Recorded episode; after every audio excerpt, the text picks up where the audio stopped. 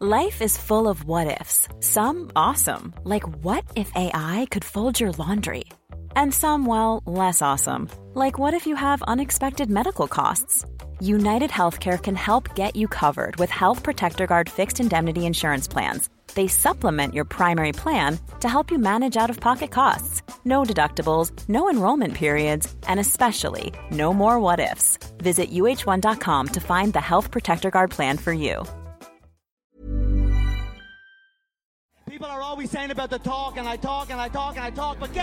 Bonjour à toutes et à tous. Salut Ross, salut Guillaume, comment ça va? Ça va impeccable. Nous sommes physiquement présents juste après cet UFC London.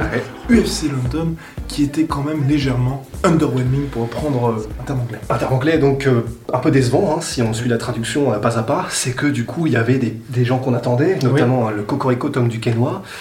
Il a gagné. Il a gagné, mais pas avec la manière. Euh, honnêtement, ça aurait pu aller d'un côté comme de l'autre. Therion Ware avait bien installé son anglaise et euh, Duquesnois était pas aussi impressionnant en striking au niveau de la puissance et du coup ça a été assez serré. Donc une victoire par décision unanime. 29-28, 29-28, 30-27, un 30-27 qui sort un peu de qui n'a aucun sens. Ouais. Ouais, clairement, euh, si on suit un peu le combat, il y a vraiment des moments où Tyrion Ware avait repris un peu le Ouais. dessus au niveau du rythme, il avait installé sa boxe, il avait il commençait à dominer un peu les déplacements, etc. Donc 30-27, euh, c'est abusé. Ça voudrait dire qu'il a gagné les trois rounds Mhm. sans, sans, peu- sans, comment dire, euh, sans souci, Oui. ce qui n'est vraiment pas le cas. Sachant que le deuxième round, mine de rien, il l'a perdu. Ouais. Et ça, c'est pour sûr. C'est-à-dire que du coup, euh, comment dire, il, il arrivait plus à, à installer son kickboxing, enfin sa boxe style, du coup, parce qu'il avait, il a quand même placé quelques bons, euh, Mm. quelques petits coudes. Il a, Les low kicks aussi. Ouais, ça c'est le gros plus Ouais. du combat, c'est qu'il a placé quasiment tous ses low kicks et en plus il les a vraiment, c'était des super setups ou Ouais. combinaison en Surtout au début, ça a très bien commencé. On était hyper confiant au début. Ouais. Mais ça s'est un peu délité. petit, effectivement. Ouais. Quel est le problème avec Tom Duquesnoy Parce qu'on l'a dit, on l'a dit en regardant le combat, peut-être un peu durement. Oui, c'est, on est peut-être dur avec Tom Duquesnoy parce qu'il faut, il faut savoir, pour ceux qui le découvrent en fait, c'est que Tom Duquesnoy, ça fait 4 ans peut-être. On Mm. parle de lui comme le futur du MMA Ouais. et là, il a peut-être éventuellement régressé. Ben ouais, voilà, on en discutait au téléphone hein, Mm. pour les petits secrets de, de, Attention. de- ouais, de production de, de, Stéphane Bern. C'est que, en gros, du coup, on parlait avec Polydamas et qui nous disait que c'est vrai qu'on a parfois l'impression qu'il était plus propre quand il était Obama en fait. Au début, Obama. Au début Obama, là en fait on a l'impression que c'est vrai qu'après son passage chez Greg Jackson, il a un peu essayé de, de, de, de- de piquer un peu dans tous les, petits, dans tous les styles pour essayer de trouver le sien ou, ou en tout cas d'avoir une panoplie vraiment hyper large dans laquelle il pourrait piocher. Exactement. Mais au final, il n'a pas un style vraiment défini et au niveau de sa striking défense et au niveau de ses déplacements, on n'a pas une impression vraiment de propreté. Et du coup, on était toujours un peu sur le reculoir en se demandant merde, merde, et on avait un peu peur que, que, que- comment dire, qu'il se fasse avoir. Donc, euh, Mais bon. voilà. Mais il a gagné. Cocorico quand même. Cocorico quand même. Il a gagné, mais le titre, le titre paraît très très très loin. Bah ouais, parce que là, euh, Tyrion Ware, qui est pourtant un, un- un mec Mm. qu'on qu'on ne prend pas assez au sérieux Oui. et qui est pourtant très bon. Donc là, trois combats pour lui, pardon. Trois défaites, mais première défaite contre Cody Staman qui avait battu Tom Du- Duquesnoy, pardon. Deuxième défaite contre Sean O'Malley et la défaite contre Tom Duquesnoy, c'est dur. C'est dur et généralement euh, trois fois d'affilée, il n'y a pas de puissance Ouais, 4 à l'UFC. hein. Euh, à moins d'être vraiment Dan Hardy ou un mec Ouais. euh, qui, qui est connu des foules. Le problème c'est que Tyrion Ware euh, n'est pas encore euh. Une superstar. quoi. Donc pour Taylor, ça s'annonce compliqué. Pour Tom Duquesnoy, quelle est la suite Avec Polydamas, on en avait parlé. Vraisemblablement, ça pourrait être Sterling. Il voit même un Almeida, mais non.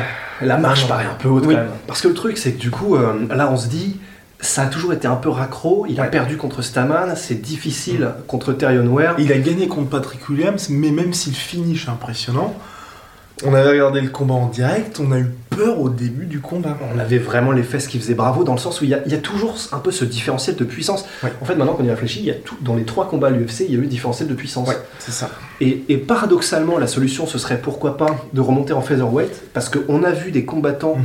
dont, au- loin de perdre de la puissance quand ils remontent d'une Ouais. catégorie, en fait, euh, ils, ils- ils- comment dire, c'est plus naturel pour eux, et du coup, ils, euh, ils ont une meilleure force de frappe.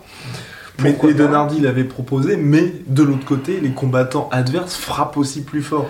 Ouais. Et, quand, comme on l'a vu visuellement, Tom Duquesnoy, c'est assez choquant. Chaque fois qu'il se prend un coup, ou Ouais. chaque fois qu'il est sur la défensive, en fait, Ouais.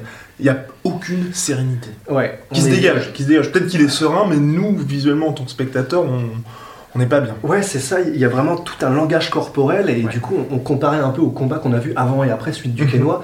Et il y a tout un langage corporel où c'est vrai que quand il prend un jab, il recule. euh, il, y a, il y a là vraiment, on sent qu'il n'est pas serein lui-même parce que du coup, on sent que les impacts sont pas les mêmes quand lui les, les- les produit et quand il les quand il les prend. Et c'est vrai que ça c'est c'est, je sais pas si quelque chose a changé par rapport au weight cut, Mhm. par rapport à peut-être euh, descendre, en flyweight, mais là ça paraît vraiment vraiment un peu, un peu Ouais. Il, il serait pas à sa place, je pense. en- il- les gens sont trop rapides. Enfin, je sais pas trop. Du coup, à voir. Là, ça reste une victoire, ce qu'il vient de faire. À voir, du coup. Ce qui est le principal. Ce qui est le principal, hein, au final, euh, au moins, du coup, il est pas sous le stress d'être euh, cuté de l'UFC. Mhm. Mais du coup, voilà, pourquoi pas le mettre contre un Aljamain Sterling Pourquoi pas le mettre contre un euh, Lineker ou contre un Almeida non, non. en fait, le truc, c'est que Lineker, on en discutait avant, Oui, c'est donc, en gros, Lineker, c'est euh, l'homme de fer. Oui. C'est-à-dire que c'est le, béton. le béton, c'est l'homme béton, dans le sens où euh, techniquement c'est pas la folie, Non. mais d'un autre côté, s'il touche, Mm. c'est terminé direct en fait. Il n'y a pas de, il y a pas de demi-mesure. Ça pourrait être l'occasion de briller, ça pourrait être l'occasion de prendre un gros nom, Oui. Ou de se prendre un gros chaos. voilà, ou de clamser. Et du Ouais. coup, c'est vrai que on a envie de lui donner vraiment juste pour voir s'il est capable de, de même lui-même se transcender face à un adversaire qui est presque un contender ou en tout Ouais. cas qui est dans le top 15. Mais là, on, est, on serait pas sûr. hein. Enfin, Et il l'a dit à la- après le combat, c'est vrai qu'il y a beaucoup de travail. T'en avais parlé quand on a regardé le combat, c'est vrai qu'il y a aussi ce gros problème des mouvements. On rend à César ce qui lui appartient. Quelqu'un avait mentionné, je, me souviens plus de son prénom, sur la dernière vidéo de Tom Duquesnoy par rapport à des mouvements à la TJ Dillashaw. On en est très très loin. On, va dire qu'il y a, l'envie ouais. de, de s'inspirer de TJ, mais au niveau du résultat, il y a beaucoup beaucoup de déchets. Ouais, c'est-à-dire que TJ Dillashaw, en fait, le truc, c'est que quand on voit, quand on voit TJ Dillashaw se déplacer, il y a énormément de mouvements, il y a, euh, comment dire, des, des diversions avec les mains, des, pas mal de mouvements de buste, énormément de déplacements latéraux, mais aucun de ces mouvements n'est inutile. C'est Dans le sens envoyer où- des informations. Voilà, il envoie des Mm. différents signaux, il, met, il, met des, il pose des pièges, il, il provoque lui-même des Mhm. ouvertures, etc. Mais tout est calculé à fond Ouais. par du coup le mastermind, il faut lui rendre quand même, qui est Dwayne Ludwig. Et là, on a vraiment l'impression que, comment dire, euh, que, que Tom essaie de faire un peu la même chose, mais ça marche pas, ça prend pas aussi bien. Peut-être parce qu'il n'y a pas un mec, justement, euh, un espèce de taré au niveau Ouais. de, de- de- comment dire, de, du coaching et surtout de la stratégie en striking. Comme, euh, comme Dwayne Ludwig, je sais, mais pourtant on sait que Tom Duquesnoy s'entraîne avec des pontes comme oui. Skarbowski, des mecs comme ça. Ouais. Mais du coup, voilà, il n'y avait pas cette impression de propreté. On sent qu'il y a pas mal de mouvements qui sont. Et alors, att- attention, hein, j'ai évidemment aucune prétention d'apprendre quoi que ce soit à Tom Duquesnoy. Si tu nous regardes, Ouais, Tom, fais si tu ça. regardes, Tom, euh, évidemment, bien sûr, euh, tu, tu me déboîtes en moins de temps qu'il ne faut pour dire Malabar, tu vois. Mais, mais le truc, c'est que voilà, on a l'impression qu'il y a un peu de déchets, on a l'impression que chaque mouvement n'est pas vraiment à sa place. Quand il se déplace latéralement, ça n'a pas parfois de, de raison d'être, on a l'impression. Du coup, voilà. il- en fait, athlétiquement, il peut faire tellement de trucs, Ouais. mais que du coup, il n'a pas encore choisi son propre style. Et du coup, il y a une impression qui est pas, on n'est pas serein quand on le regarde. quoi. Donc on est extrêmement dur avec Ouais. Tom, Oui, mais c'est parce, qu'on l'aime aussi. Parce qu'on l'aime effectivement, qu'on le suit depuis longtemps, et que l'objectif de Tom Duquesnoy, ça a toujours été le titre ni plus ni moins. C'est pas un combattant comme Cyril Askar par exemple, qui a une vie à côté, et pour lui, pour lequel l'UFC c'est finalement le bonus. Tom Duquesnoy, c'est censé depuis un certain nombre d'années être le futur du MMA Ouais. chez les bantamweight et ou featherweight. Et là, on remarque que depuis quelques combats, il y a certaines inquiétudes, et d'où notre euh, jugement peut-être assez... Ouais, parfois un peu rugueux, mais c'est vrai que c'est parce qu'on a tellement envie de, le- de voir les promesses se Mm. concrétiser que du coup on, on est presque frustré. Et c'est vrai que voilà, il a été champion dans deux catégories au BAMA, qui est une super bonne organisation européenne. Mais voilà, du coup, ça, ça concrétise pas encore. Il n'a pas la, il a pas comment dire la montée exponentielle qu'on pourrait attendre et qu'on a vu avec d'autres combattants Mhm. euh, comme Connor, comme Ouais. euh, qui Même Cody. Comme Cody ouais, même Cody etc. Il n'y a pas cette montée fulgurante. Du coup, on, on- on se, on est un peu frustré. Mhm. À voir, à voir comment il rebondit. À voir. Enfin, rebondit. Il a gagné. Hein.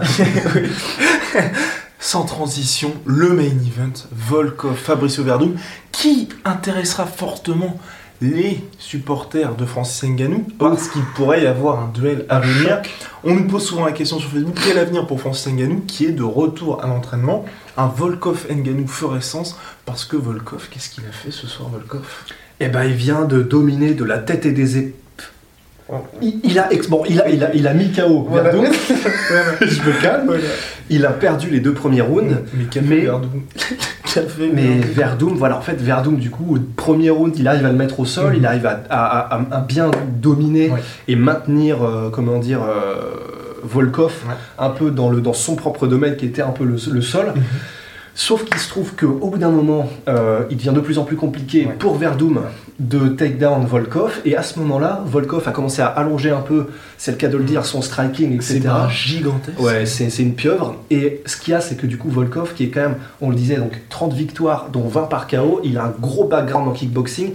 Et un mec qui fait, euh, je crois que c'est ouais, 2 mètres 2, un truc Oui, comme ça, et qui, a, qui sait gérer son allonge et qui est puissant, et en plus qui est russe, donc c'est stylé, et qui euh, commence à vraiment s'installer debout et ne plus avoir aussi peur des Mm. takedowns, et ben on l'a vu commencer à vraiment vraiment être à l'aise.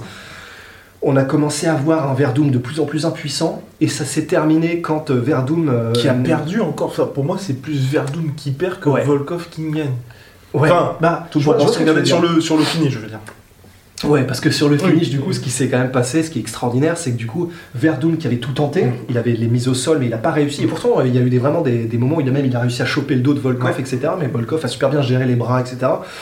Mais du coup, voilà, il avait tout tenté, rien n'a marché. Juste après, pu- les huées du public, ça c'est hyper important. Oui, et alors c'est vrai, c'est vrai. Alors du coup, un peu comme Miocic, euh, il y a eu un peu d'ego dans le sens où quatrième round, euh, comment dire, euh, mise au sol, un temps un peu chelou. Verdum se relève et là le public commence à huer un peu Verdum en mode allez arrête un peu de, de faire du ce qu'on appelle du butt scouting, c'est-à-dire de venir au sol pour essayer de dire Mhm. allez allez. Volkov, allez, Verdum fait bon ok on va essayer de striker un peu. il a commencé. deux secondes. Il a commencé- voilà, il a, il- à partir du moment où il a dit ok vas-y je me lance et où il était KO inconscient au sol, il s'est passé à peu près 2 secondes 30 Voilà. Parce que du coup tu, tu peux pas faire de street fight ou de brawl avec un mec aussi Oui. puissant et stylé debout que Volkov.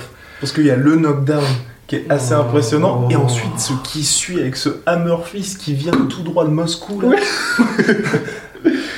Voilà. Impressionnant. Vraiment impressionnant. De maîtrise Mm. technique, il est jeune pour un heavyweight, Ouais. il a 29 piges. Voilà.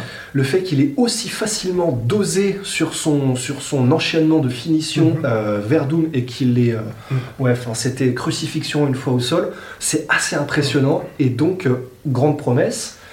Tous les heavyweights What's sont next? bookés dans Ouais. le top 10 ou quasiment. Ou euh, suspendu pour deux Ou suspendus pour deux. Salut Junior. Salut Junior.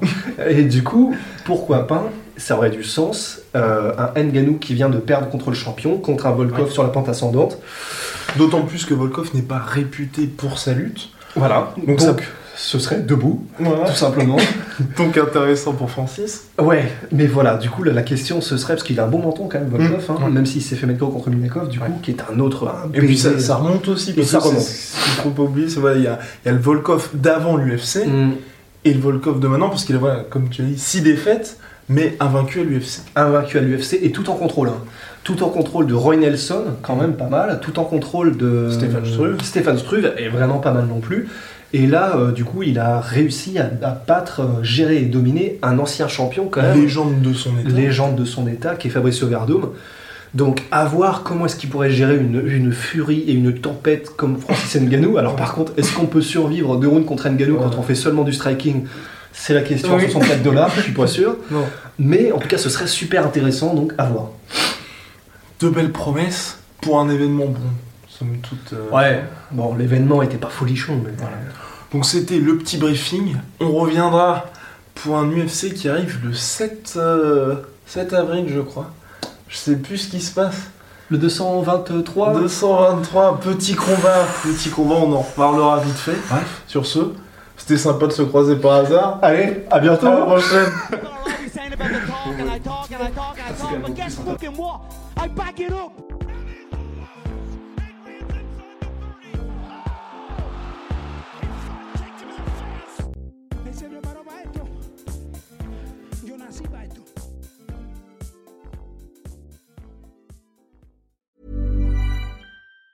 Even on a budget, quality is non-negotiable. That's why Quince is the place to score high-end essentials at 50 to 80% less than similar brands. Get your hands on buttery soft cashmere sweaters from just 60 bucks, Italian leather jackets, and so much more. And the best part about Quince, they exclusively partner with factories committed to safe, ethical, and responsible manufacturing. Elevate your style without the elevated price tag with Quince. Go to quince.com slash upgrade for free shipping and 365-day returns. Et voilà, c'est la fin de votre épisode du podcast La Sœur. Si ça vous a plu, n'hésitez pas à nous mettre les 5 étoiles sur Apple Podcast ou sur Spotify. Vous pouvez aussi nous laisser un petit commentaire, ça nous aidera beaucoup. Et si vous voulez aller plus loin avec nous, vous tapez La Sueur sur toutes les plateformes ou sur les réseaux sociaux, vous nous trouverez. Et là, vous nous écoutez très certainement en audio. On est aussi en vidéo sur YouTube, mais également sur Snapchat. Là encore, vous tapez la et on sera là. Merci de votre fidélité et à très vite pour de nouvelles aventures.